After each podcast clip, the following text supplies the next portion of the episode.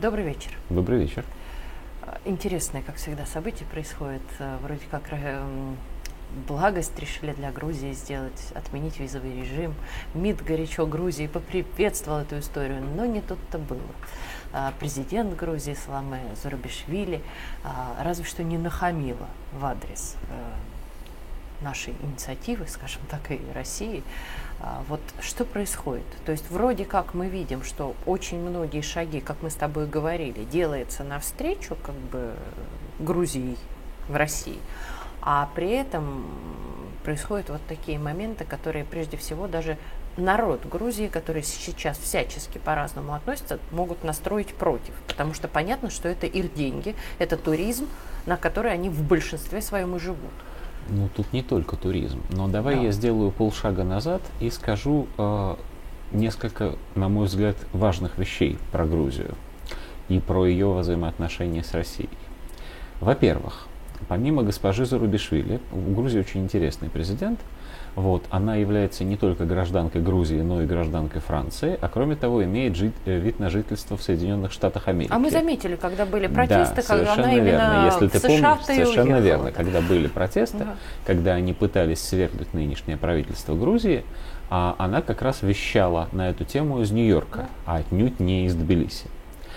А как раз вот в этот момент, когда Россия приняла решение об отмене визового режима и о возобновлении авиасообщения с Тбилиси, один из сенаторов грузинских, тоже находясь в Соединенных Штатах Америки, ну, вероятно, с деловой поездкой, сказал такую вещь, что Россия, Путин, пытается превратить Грузию в российскую губернию. И надо сказать, что и он, и госпожа Зурабишвили поняли то, что делает Путин, совершенно правильно. Как это выглядит? 9 мая в Москве собираются президенты стран СНГ, собираются президенты тех э, республик бывшего Советского Союза или, если угодно, тех макропровинций Российской империи, которые неразрывно связаны с Москвой. И вместе с Россией, это 8 президентов, это большая часть Российской империи. Что остается за кадром этого грандиозного собрания? Остаются три маленьких прибалтийских республики, которые, конечно, в России не нужны и ни при каких обстоятельствах больше России не будут. Вообще спасибо. Разве надо. что после уж большой европейской войны, от которой нас Бог хранит.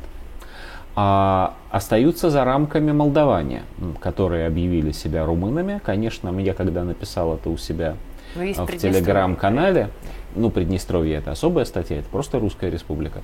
Когда я написал это у себя в телеграм-канале, мне написало множество людей, никогда в жизни так никого не было из Кишинева, которые написали мне, что они русские, что они помнят, что Молдавия должна быть в России и так далее, и мы еще поборемся. Дай бог, но сейчас это де-факто провинция Румынии уже. И остается Грузия.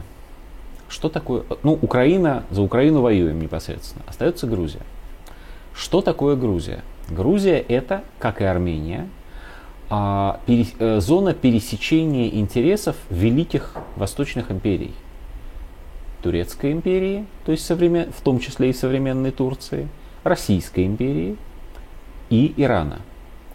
И сегодняшняя Грузия, если не считать тех частей, которые уже аффилированы России, то есть Абхазии и Южной Осетии, сегодняшняя Грузия очень четко поделена на эти зоны влияния. Мы видим, как в Батуми а, много и успешно инвестирует турецкий бизнес. Мы видим в Тбилиси большое количество иранских бизнесменов, так которые приезжают туда. Совершенно справедливо. Да. И мы видим, что экономика сегодняшней Грузии на самом деле, несмотря на инвестиции турецкие, не способна существовать без русских денег. Русские деньги попадают в Грузию тремя основными путями. Или, если угодно, Грузия а, с Россией имеет три основных экономических связи. Первая из этих связей – это э, традиционные поставки грузинского вина в Россию. Грузинское вино у нас в последнее время много критикуют и есть с чем сравнивать. Но, тем не менее, что греха таить, в России грузинское вино любят, полусладкое, до сих пор ценят, ну что говорить. Второе – это туризм, о котором сразу сказала ты. Причем не было бы счастья, да несчастье помогло. Убегайцы через Верхний Ларс, люди, которые побежали в Грузию из России а, от а, призыва, причем большая часть их на самом деле никуда бы призвана и не была. таким образом принесли в Грузию экономический рост с русскими деньгами. Мы этих людей справедливо осуждаем, но с точки зрения экономических связей между Грузией и Россией, они совершенно неожиданно сделали большое дело. Они привязали еще крепче грузинскую экономику к нам. За что Третья нам часть. нужно им сказать и спасибо. Ну, Да. во всяком случае, они таким образом частично загладили свою вину перед Родиной. Это правда.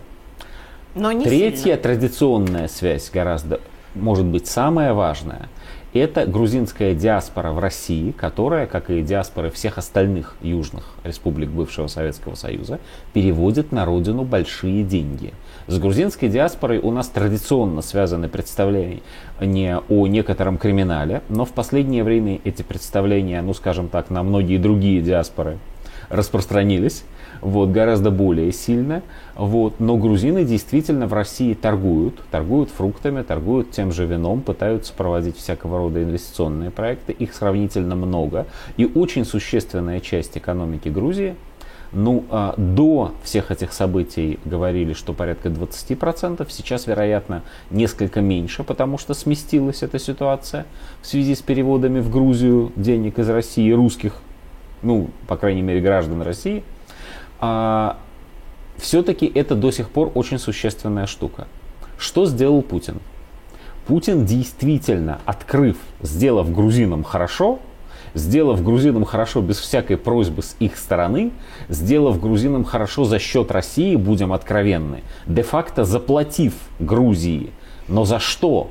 За то, что Грузия таким образом одномоментно, буквально вот одним росчерком пера, оказалась в зоне русского экономического и политического влияния.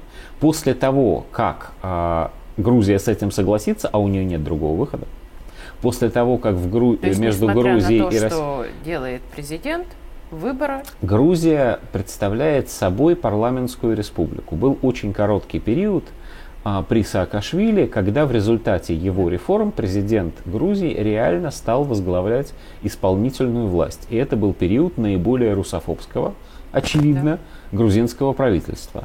После того, как Саакашвили перестал быть президентом, ну, с ним там происходили разные чудеса, но грузины отыграли большую часть его административных реформ, и Грузия сегодня представляет собой парламентскую республику, что, скажем в скобках, для маленькой страны на самом деле, наверное, разумно, потому что они находят там, ну, некий консенсус. а, да, противоречия разных групп уравновешиваются. Сейчас там правительство, которое, ну, э, есть разные мнения на этот счет, но лично я считаю, что его не следует называть пророссийским. Однако, к счастью для. Грузии, оно именно что прогрузинское. Там у власти люди, наверное, не безупречные, но которые думают о благосостоянии своей страны и своего народа. В отличие от правительства, например, того же Саакашвили, которое просто получало зарплаты совершенно официально от фонда Сороса и, соответственно, фонд Сороса и работала. Вот госпожа Зурабишвили, да, она президент, но она а, символический глава государства. Она действительно является прямым ставленником заокеанских людей, она действительно является прямым ставленником Запада, но кроме морального авторитета и авторитета должности, она не имеет рычагов принятия решений. Ну, то есть, грубо говоря, все, что она может, она может прийти в парламент, потребовать слова, как президент, и высказать свою точку зрения. Это максимум, что у нее есть.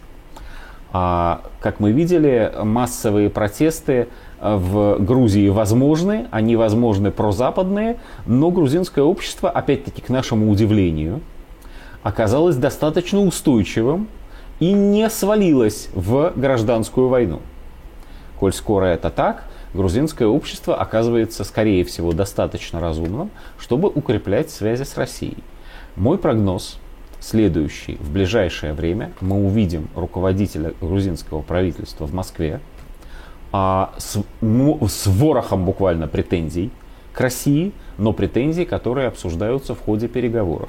И в ближайшее время окончательно будет снята возможность, а, опасность нового вооруженного столкновения между Россией и Грузией, а вместо этого Грузия займет по отношению к России примерно ту же позицию, которую сейчас занимает по отношению к России Армения. То есть да, взаимные обиды, к сожалению, есть, да, они нами в очень большой степени недовольны, но нет, они являются, ну, находятся в зоне нашего влияния и с точки зрения Запада являются сателлитами России.